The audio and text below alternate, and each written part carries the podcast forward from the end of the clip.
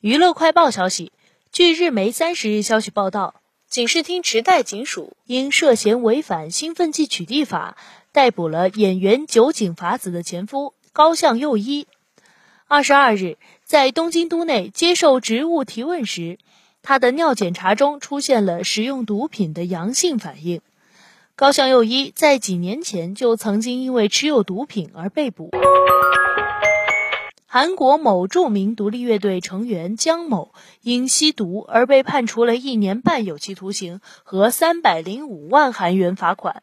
姜某涉嫌二零一八年七月至去年二月期间多次利用互联网购买毒品并使用，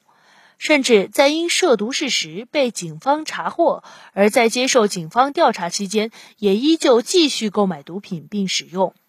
负责此案的法官判决时表示。江某在接受警方调查期间，依旧继续吸毒，性质非常恶劣，因此判处其一年半有期徒刑。